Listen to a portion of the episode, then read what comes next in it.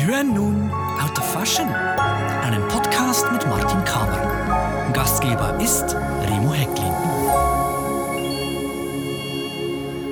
Geschätzte Zuhörerinnen, geschätzte Zuhörer, willkommen zu einer weiteren Folge des Podcasts Out of Fashion mit Martin Kamer. Martin, danke, dass du dir Zeit nimmst für dieses Gespräch. Es ist immer eine große Freude, hier sein zu dürfen. Es ist auch eine Freude, dich hier zu empfangen und mit dir über interessante Sachen zu schwatzen. Wir befinden uns in deiner Privatbibliothek und sind umgeben von Büchern, von Magazinen, Daguerreotypien, alten Fotografien und unzähligen faszinierenden Objekten, die du über die vergangenen Dekaden gesammelt hast. Fast alles hat einen unmittelbaren Bezug zu historischer Mode. Vieles ist mit einem Augenzwinkern miteinander arrangiert. Statuetten interagieren mit Fotografien. Primitive fernöstliche Kunst trifft auf Sakrales, mitunter auch auf Morbides. Recherche und Dokumentation sind wichtige Tätigkeiten eines jeden Sammlers. Wie gehst du vor? Ja, ich gehe vor. Das ist jedes Mal äh, ein anderes Problem, wenn man was recherchiert. Man muss das Problem identifizieren und dann drauf losgehen. Also ich habe schon sehr früh angefangen mit Recherchieren, als ich Kind war. Ich, wir für, sammelten wir Altpapier und da bin ich mit einem Karren in der Nachbarschaft rumgespaziert und habe da an der Tür geklingelt und habe gesagt, haben Sie Altpapier? Und dann bei gewissen Leuten wusste man, die haben immer sehr interessantes Altpapier, denn die hatten nicht nur Zeitungen, sondern Zeitschriften.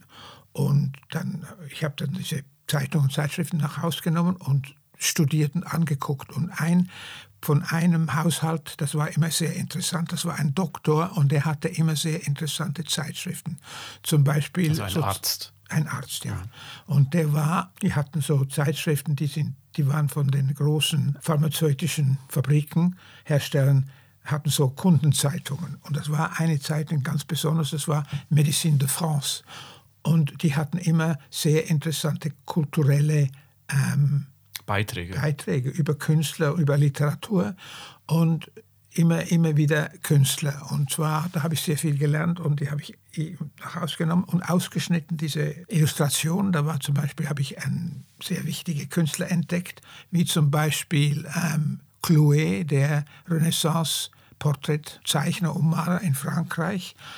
Und da konnte ich, da wusste, konnte ich sehr viel über die Renaissance-Mode lernen. Oder auch ähm, Carmontel, der äh, 18. Jahrhundert ähm, Porträtist und Künstler. Und da gab es auch ein Magazin in der Schweiz, das hat Du geheißen und das war auch ein Kulturmagazin. Und die hatten auch immer sehr interessante ähm, Beiträge über die verschiedenen Künstler. Und da war mal eine, eine Ausgabe und die hat sich Schweizer 19. Jahrhundert Fotografie gewidmet. Und das war Fotografie nach 1840. Und da habe ich entdeckt, dass äh, Mode eigentlich ein ganz anderes Gesicht hat als in Modezeitschriften, wo Kupfer und Zeichnungen abgebildet Das waren richtige Leute, wirkliche Leute in wirklichen Kleidern. Das hat mich sehr fasziniert. Daher habe ich angefangen, Fotografien zu sammeln. Bevor wir zu dem kommen, diese Altpapiersammlungen, die waren im Rahmen der Schule, glaube ich, zu leisten. Ja, wir, wir machten Schulreisen und wir haben dann diese Zeitungen an Altpapierhändler verkauft und dann konnten wir unsere Schulreisen finanzieren. Das war ganz lustig. Mhm. Also seit frühen Jahren hast du ja, angefangen, Dinge zu sammeln. Ja, von diesen Schnippeln, von diesen Ausschnitten, hast du da noch etwas in deiner Sammlung heute oder ist das jetzt auch schon Altpapier? Nein, Makulatur? nein, das ist noch nicht so Altpapier. Das stimmt immer noch, das ist immer noch interessant. Ich habe die so in, in also hast du sie aufbewahrt? Ich habe sie aufbewahrt, ja. Die sind noch hier in der Bibliothek. Ja, und dann eben, wie gesagt, hast du zu historischer Fotografie gefunden. Jetzt über dieses Magazin Du mhm. hast du zu historischer Fotografie gefunden. Und was ist als nächstes passiert? Also da war auch in Luzern, als ich in die Kunstgewerbeschule war, um die Ecke rum war ein Brockenhaus. Das ist so ein, äh, ein Laden, wo Leute Sachen, die nicht mehr wollen, zum Verkauf schenken. Das ist eine, eine äh, Wohltätigkeitsorganisation, die jetzt Brockenhäuser hat. Und da sind wir dreimal in der Woche in der Pause hingerannt, um zu finden, was da alles wieder neu war. Und da habe ich ein sehr schönes Fotoalbum gefunden von ungefähr 1860 mit Carte Visite-Fotografien ähm, drin. Das waren so die ersten Fotografien, die Abzüge waren, also die gedruckt sind. Und, und die auch vervielfältigt werden ja, konnten. Die, die, zuerst war ja zuerst die Daguerreotypie, das ist ja immer nur ein, die Fotografie ist negativ und positiv zur gleichen Zeit. Und das ist es. Das gibt, da kann man nicht äh, Abzüge machen, kann man nicht vervielfältigen. Und dieses ähm, Album war sehr spannend, ist sehr spannend. Ich habe es immer noch. Und das ist, war eine Schweizer Familie, die in Singapur gelebt hat und sich mit ähm, malaysianischen Le Leuten ver verheiratet hat. Und da hat es sehr viele Leute, die dann halbblütig sind, also halb Schweizer, halb Malesien sind. Und die haben ganz tolle Krinolinen an. Also die waren in der, in der letzten französischen Mode angezogen. Das ist ganz interessant. Leider weiß ich nicht, wer die Familie ist. Das ist irgendwie ein, jemand hat das geerbt und hat das, und konnte mit dem nichts anfangen und hat es dann dem Brockenhaus geschenkt.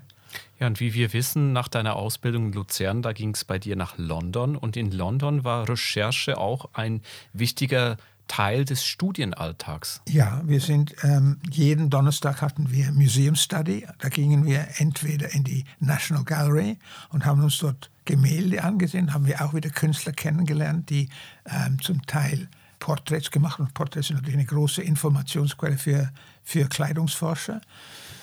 Und es sind nicht immer die größten Künstler, die die besten Informationen liefern. Es sind manchmal die meiner, wie man sagt, die, die, die weniger wichtigen Künstler, die sind manchmal viel interessanter. Und ähm, wir waren jeden Donnerstag, also Museum Study, und dann sehr viel im Victorian Albert Museum in der Library, in, in, in der Bibliothek. Und da konnte man alles raussuchen. Das war natürlich sehr interessant. Also so wie ich dich kenne, war das das Paradies schlechthin für dich. Ja, das war wirklich ein Paradies. Ich bin sehr, sehr gerne dahin gegangen, jeden Donnerstag. Wir sind dann auch in der Galerie rumgegangen, das hatte auch sehr viele Skulpturen. Und das ist dann interessant, weil das, eine Skulptur hat nicht nur eine Vorderseite, sondern hat auch eine Rückseite. Da sieht man manchmal, wie ein Kleid auch im Rücken fällt und wie das am Rücken aussieht. Und das hat man meistens bei den Modekupfern in einer Modezeitung hat man nicht. Man hat man nur die Vorderseite meistens. Und er hat auch tolle Tapisserien, die Devonshire Hunting Tapestries. Ein mittelalterlicher Ja, Teppich. mittelalterlich. Und die, ging, die haben wir studiert, wenn wir Shakespeare entworfen haben. Da mussten wir hingehen und gucken, was haben die Leute in Shakespeares Zeiten oder vorher angehabt. Das war dann eine, eine Quelle für, für das. Wie hat sich deine Recherchetätigkeit, deine Art zu recherchieren über die vielen, vielen Jahre, in denen du jetzt schon als Sammler und Händler tätig bist, verändert? Oh, ist, äh, die, die Grundlage ist immer noch das Gleiche. Man ist es jetzt hat man natürlich. Das heißt, du schneidest heute noch Dinge aus Magazinen aus? Zum Teil, ja. Also ich gucke in Magazine immer, da gibt es eine Zeitschrift, die heißt Gazette Drouot. Das ist ähm, Hotel Drouot ist ein Auktions- Palast in Paris, wo viele ähm, Auktionäre ihre Büros und ihre Galerien haben und die produzieren ein, eine Gazette, die kommt jede Woche raus und das ist eigentlich eine Reklamegazette. Die, und die äh, großen Häuser fotografieren ihre schönsten Stücke und sie werden dann in, dieser, in, diesem Magazin abgebildet und zum Teil sind das ganz interessante Sachen, die man sonst nie sieht. Das sind so wirklich kleinere Künstler, aber wahnsinnig interessant und auch zum Beispiel, ich interessiere mich auch sehr für Schmuck und Juwelen. Ich habe in meiner Bibliothek eine ganze Sektion über Schmuck. Da gibt es eine ganz interessante Schmuckdesignerin in den 20er und 30er Jahren, Suzanne Belperron. Es gibt ein sehr schönes Buch und immer wieder in den französischen Pariser ähm, Auktionshäusern kommt wieder mal sehr schöne, interessante Stücke bei Suzanne Belperron und die sind dann auch illustriert, die schneide ich dann aus und die fügst du deinen Büchern zu. Ja, ich füge, Also deine da, Bücher werden immer dicker auch ja, mit Schnipseln. Immer mehr Informationen drin. Wo du schon von Sektionen sprichst in deiner Bibliothek, wie hast du deine Bibliothek, wo wir uns aufhalten, wie hast du die unterteilt? Ja, auf der einen Seite, auf der Südseite, sind die ganz guten Bücher, die meine Fashion Magazine, also meine Modezeitschriften aus dem 18. und 19. Jahrhundert. Oben und unten. Also Magazine, die jetzt zu Büchern zusammengefasst ja, die, worden die sind. sind so in kleinen äh, Ausgaben rausgekommen, in, einer, in einem kleinen Heftchen. Hm. Und die Leute haben das gesammelt und dann sehr viel, im 1800 war das äh, wertvolle Sachen, die sind dann in ein Jahr, Jahrbuch eingebunden worden. Und ich habe da die erste ähm, Modezeitschrift, die sie gegeben hat im 18. Jahrhundert, das Kabinett des Modes. Du hast sie vor dir liegen jetzt. Das ist ein relativ kleines, handliches Buch, ein bisschen, größer als Format A5, würde ich sagen. Ja, es ist ein bisschen größer als eine Postkarte. Und zwar war das das erste Modemagazin, weil das alle 14 Tage rausgekommen ist. Also in regelmäßigen In Abständen. einem Abschnitt. Vorher hat es auch Modepublikationen gegeben, aber die sind ad hoc rausgekommen. Die kommen raus, wenn sie, wenn sie fertig waren. Es war nicht so an Zeit gebunden. Diese sind wirklich an Zeit gebunden. Jede, jedes, jedes, Alle zwei Wochen. alle zwei Wochen. Und es ist ganz interessant, in der eine Ausgabe in ähm, Magasin de Modes Nouvelle, Française Anglaise heißt die, der volle Titel. Und am 21. Juli 1789 kommt auf der Editor, also Editors, also Editorseite, der Herausgeberseite, ähm, eine Meldung an die, Abon Abon an die Abonnierten und die sagt, Ah, Die Abonnenten, ja. an die Abonnenten, ja. Sie entschuldigen sich, dass sie in der letzten, die letzte Ausgabe nicht rausgekommen ist, wegen den nur allzu bekannten Vorkommnissen in Paris. Also in Paris ist die Revolution ausgebrochen und da konnten sie einmal das Magazin nicht rausgeben und haben sie sich entschuldigt. Da hatten alle wahrscheinlich ganz großes Verständnis dafür.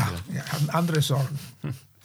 Und es war auch ganz interessant, in einer Illustration hat es dann eine Schuhschnalle gegeben und die war in der Form der Bastille. Also es war sehr, Symbolträchtig. Ne? Ja, ja, Die klar. Bastille, die äh, zerstört worden ist. ja, ja. Und das ist auch interessant, es ist nicht nur Mode, sondern sie haben auch ähm, Luxusgegenstände, also neu, ein- eine neue Stuhlform oder eine neue In- Innendekoration, ähm, Idee, aber auch Kutschen. Und Kutschen war ja sehr teuer, das war ein wahnsinniges Luxus. Ähm, Objekt, die waren viel teurer als Wagen heute, als, als Autos heute. Und die waren auch ähm, mit Seide ähm, ausgeschlagen und, und die waren interior decorated, diese Kutschen. Du hast noch weitere Bücher jetzt auf dem Tisch. Ja, es gab noch, noch die, deutsche Ausgabe, eine ähnliche Ding. Das war das Journal der Luxus und der Moden. Und auch dort hat es über die Revolution ähm, Notizen drin. Und der deutsche Abgesandte in, in Paris, der über Mode in Paris berichtet hat, hat gesagt, also jetzt wird es brenzlig in Paris und ich weiß nicht, ob ich in den nächsten Monaten, es wird sehr gefährlich, äh, noch ähm, Korrespond machen, Korrespondenz machen kann. Und dann hört es auf für ein paar Wochen und dann sagt er, jetzt bin ich, in, jetzt bin ich zurück in Deutschland, ich konnte nicht mehr in Paris bleiben. Dann Also sehr eindrückliche Geschichtszeugnisse, die ja, du da hast. Ja, ja. Und ähm, dann sieht man auch, wie Mode und Geschichte ähm, sehr eng verbunden sind. Dann habe ich auch noch eine andere deutsche, ähm, deutsche Journal, auch wieder gebunden in Bücher. Das ist ein und sehr das ist dickes das Buch. Journal für Fabrik und Manufaktur und Handlung und Mode. Und die ist in Leipzig rausgekommen. Und 1800, und die hat auch wieder sehr viele Modekupfer drin, zum Teil ähnlich wie, die haben einander immer abgeguckt und voneinander gestohlen. Da hat es noch kein Copyright gegeben. Und zum Teil hat es auch sehr interessant kleine Stoffmuster eingeklebt. Ah ja, tatsächlich. Ja. Also alles Handarbeit. Ja, und da hat's unter dem Titel Natürliche Muster, neue Zeug- und Manufakturartikel. Und hier hat es zwei schöne äh, kleine Stoffmüsterchen von, von bedruckten Baumwolle. Du sprichst jetzt vor allen Dingen von französischen und aber auch deutschen Modemagazinen. Mhm. Äh, wenn man an die Modestadt, eine weitere Modestadt denkt, Mailand oder Italien generell, hatten die auch Magazine zu jener Ähm, Zeit? Ein, das war ein italienisches Magazin, das in Mailand rausgekommen im 18. Jahrhundert. Das war aber eine Nachahmung vom Kabinett des Modes. Das war total, äh, die haben praktisch die gleichen äh, Illustrationen benutzt. Sie haben es einfach Also nichts Eigenständiges. Nein. Äh, einer der besten und schönsten äh, Modepublikationen des 18. Jahrhunderts, also Zeitschrift, schon, wir sprechen von Zeitschrift, war die Gallery of Fashion. Heidelhoff war ein ähm, Zeichner und Stecher und der hat, das war ein Deutscher, ein Hamburger, der war eigentlich Miniaturmaler und hat in Paris gelebt. Er musste aber fliehen in der Revolution, ist nach London gegangen und hat dieses tolle Magazin rausgegeben, diese tolle Zeitschrift Gallery of Fashion. Und das ist eines der schönsten Kupfer, diese Modekupfer, die es überhaupt gibt. Die sind auch mit Gold und Silber noch bemalt. Das ist ganz fantastisch. Und dann im 19. Jahrhundert, die, es gibt immer mehr. Mhm. Und dann kommt die Journal des Dames de Mode und Courrier Petit Courrier des Dames und Courrier des Modes oder La Mode, Journal des Dames. Es gibt im Ende des 19. Jahrhunderts sehr viele Modezeitschriften. Zum Teil haben sie die gleichen Illustrationen, das war der gleiche Herausgeber, der hat dann einfach eine andere Zeitung gemacht, aber die äh, Modekoffer sind die gleichen. Und dann in Deutschland hat es einen Bazar gegeben und das war auch ein sehr wichtiges ähm, Mode, in der Modezeit, habe ich auch zum Teil. Und dann im 19., im 20. habe ich Vogue und offiziell und ähm, L. In den 60er Jahren waren sehr wichtige. Nach den 70er Jahren habe ich keine Modezeitschriften mehr. Das war irgendwie zu nahe. Das zu wenig historisch. Ja, ja. da gibt es auch andere Sammler, die das wahrscheinlich haben. Ja, ja. Und, ich hab, äh, und dann gibt es noch die in den in frühen 20er Jahren in, und frühen 10er Jahren die ganz tolle ähm, Gazette du Bon Ton. Auch sehr tolle Illustrationen, sehr schöne Zeichnungen. Und dann gibt es Argo et Beauté in den 20er und 30er Jahren. Und dann Vogue, British Vogue, American Vogue, äh, French Vogue. Also und offiziell. Und also ganz, ganz, ganz viel Information, ganz viel Wissen ist da rund um uns rum. Ja. Jetzt äh, ist es so, dass du diese Bibliothek ja nicht nur für dich selber in Anspruch nimmst. Du öffnest diese Bibliothek auch für Freunde, für Menschen, die professionell sich mit Mode beschäftigen oder historischer Mode explizit. Diese interessierten Menschen, die kommen zu dir zwecks Recherche auch. Wer ist da schon ein- und ausgegangen? Ja, eine war Professor Peter McNeil from uh, Australia, Sydney. Und er hat so ein paar Bücher geschrieben und er hat ein Bücher über Macaronis geschrieben. Und da ist er zu mir gekommen und hat in meiner Bibliothek Moment, nachgeforscht. Moment, Macaroni, aber jetzt im Modekontext. Äh, Macaronis, das? das? waren, ähm, hat man genannt, die Engländer im 18. Jahrhundert, die, also die, die, jungen, die jungen Milords, die, die Nobeln sind, auf Reise gegangen die machten die Grand, das hat Grand Tour geheißen. Die sind dann durch die Schweiz und durch Frankreich nach Italien gereist und haben dort Kunst studiert und die Ruinen angeguckt und sind dann nach England zurückgekommen und haben sich verrückt angezogen, weil sie das, sie mussten zeigen, dass sie wo gewesen sind und das hat dann, die hat man Macaroni-Mode genannt in England. So ein bisschen eine äh, Dandy-Stil, glaube ja, ich. Ja, also früher, also früher ja. waren, Dandys sind nachher gekommen, ja, aber das waren ja. die Macaronis. Und er hat ein Buch geschrieben darüber und hat da bei mir, er hat das Pretty Gentleman genannt, das Buch. Und das Buch hat er mir dediziert. Er hat das Buch dir gewidmet? Ja, hat es mir gewidmet. Ja. das war sehr, da bin ich sehr stolz drauf und hat mir sehr Freude gemacht. Und dann ist ähm, Clarissa Esquera zu mir gekommen, die ist ähm, Assistentin und ähm, Kuratorin am LACMA, am Los Angeles County Museum in der Textil- und Modeabteilung. Und die LACMA hat eine große Ausstellung über Männermode gemacht. Und ähm, da ist Clarissa zu mir gekommen für ein paar Tage und hat alles, was ich über Männermode habe, ähm, studiert. Ich habe ja eine große Sammlung von Fotografien von Damen am Pferderennen. Aber die Damen sind natürlich im Vordergrund, aber hinter und neben ihnen sind auch immer wieder Männer. Und das ist natürlich ganz interessant, was haben diese eleganten Männer äh, an, an, Pferderennen sich angezogen. Mhm. Und das, das haben die getragen. Das ja, haben die so. getragen, das war sehr wichtig. Nicht? Das waren ja auch elegante Leute. Ne? Und dann kam auch ähm, Maria Spitz eine Kuratorin bei der Drive Lesson Collection. Das ist die Kollektion der C&A-Firma. Ähm, und die hatte eine große, ähm, die macht immer wieder Ausstellungen. Dann kommt sie zu mir und, und Die sind in Mettingen. Die sind oder? in Mettingen in Deutschland, ja. Und die haben ein neues Museum, das ist sehr interessant. Und Maria hat dort auch eine Ausstellung über Clemens und August gemacht. Das waren die Gründer des C&A. Darum heißt es C&A. Clemens und August.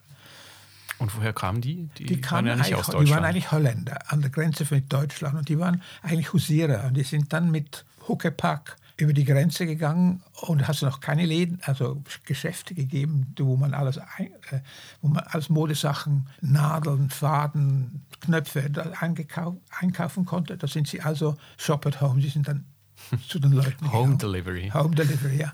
Und die haben dann die ersten Modegeschäfte in Holland gemacht, also in, in Amsterdam. Und das ist dann zu einer der größten Weltfirmen von, von Mode, die man, äh, Moda Pront, also, also wie sagt man? Ja, Modeabstange. Ja, Modeabstange, also ja. Das habe es ja früher nicht gegeben. Hm. Das war, also die ganze Welt geht da bei dir ein und aus, auch in dieser ja, Bibliothek, um sich zu informieren. Lang, langsam, langsam wissen Sie, dass da eine Bibliothek. Ein Fundus, ein, ein Fundus begehrter. Schatz. ich äh, teile diese Information sehr gerne, denn ich finde es wichtig, dass wenn man etwas weiß, dass man das weitergibt, denn sonst nützt Wissen überhaupt nichts. Das ist, das ist da sind wir, sagen, das wäre Quatsch. Da sind, da sind wir dir alle natürlich auch sehr dankbar. Da werden bestimmt auch alle Zuhörerinnen und Zuhörer dieses Podcasts mit mir einstimmen. Mhm. Abschließende Frage, Martin, für diese Folge. Wie oft sitzt du selber persönlich in dieser deiner Bibliothek? Ja, ich habe praktisch jeden Tag irgend nötig, etwas zu sehen oder etwas nachzuschlagen. nachzuschlagen oder einfach anzugucken. Plötzlich kommt mir was in den Sinn, ah, das könnte noch interessant sein. Und dann sieht man irgendwas in der Zeitung oder vielleicht auf YouTube oder auf im, Inst, in, im, im, Internet. Und da muss man sagen, ah, stimmt das? Und das ist sehr interessant. Die meisten Leute, die meisten jungen Leute studieren ja jetzt immer. Ja, die Recherche findet online statt. Online statt. Ja. Und wenn man da nicht selber schon eine, ein gewisses Wissen hat, merkt man nicht, dass alles nicht stimmt, dass vieles nicht stimmt. Mhm. Ich habe auch schon einen, ich habe äh, einen ähm, Vortrag gehalten in Paris und einer in, in, in Zürich über Jan Torni, der war der größte, der erste richtige Star-Schuhdesigner. Und da wollte ich mal reingucken, was da im Internet alles googeln, was da alles rum ist. Und da hat so viele falsche Informationen gegeben. Dann sucht man einen Künstler und dann kommen auch wirklich Sachen, die der Künstler gemacht hat, aber auch viele andere Sachen und mit dem, mit dem Ding überhaupt nichts zu tun hm, haben. Das wird schnell mal verfälscht. Dann. Ja, das ist wahnsinnig. Das wird verwässert und, mhm. und wenn es mal drin ist, ist es drin und dann läuft es unter einem Namen und das stimmt gar nicht. Das ja, gut, dass du da Ordnung gefährlich. schaffst. Aber jetzt die große Bibliothek, wo wir jetzt gerade drin sind, das ist ja nicht die einzige in, in deiner Wohnung in Zug in der Schweiz. Ja, ich habe noch eine kleine Bibliothek in meinem eigentlich ziemlich großen Schlafzimmer in einer Ecke. Deinem Schlafgemach? Ja, da war eine tote Ecke und da habe ich gedacht, jetzt könnte ich hier noch ein, eine Bibliothek, ein, Buch, ein Büchergestell rein mhm. und habe ich dann gemacht und dort sind alle meine Kataloge von Ausstellungen, denen ich, an denen ich mitgearbeitet habe, auch ähm, meine Arbeit im Theater, äh, Programme und Fotografien sind dort. Auch meine Kochbücher sind das. Und ja, und es ist dann sehr viel einfacher, denn hier in dieser Bibliothek hat es so viele Bücher, da muss ich immer wieder suchen. Ich weiß zwar meistens, wo es, ist. Es ist ein Puzzle. Ne? Es ist du musst Puzzle. viele Dinge umstellen, damit du an die Bücher rankommst. Ja, denn auf, auf den Regalen stehen auch Bilder und, und Fotografien und andere Gegenstände, die muss ich dann wieder hinten erraten, was ich hinter diesem Bild. Ah, das Buch Du machst es dir nicht einfach. Nein, aber das, das Leben, Leben bleibt ist, spannend. Ja, das Leben ist nicht einfach, aber es ist lustig. ja. Lieber Martin, herzlichen Dank für dieses Gespräch. Ja, liebe bitte, gern geschehen. Ja, gern schön. Geschehen. Liebe Zuhörerinnen, liebe Zuhörer, danke Ihnen für Ihr Interesse an unserem Podcast und ich sage auf Wiederhören in der nächsten Folge. Danke fürs Zuhören.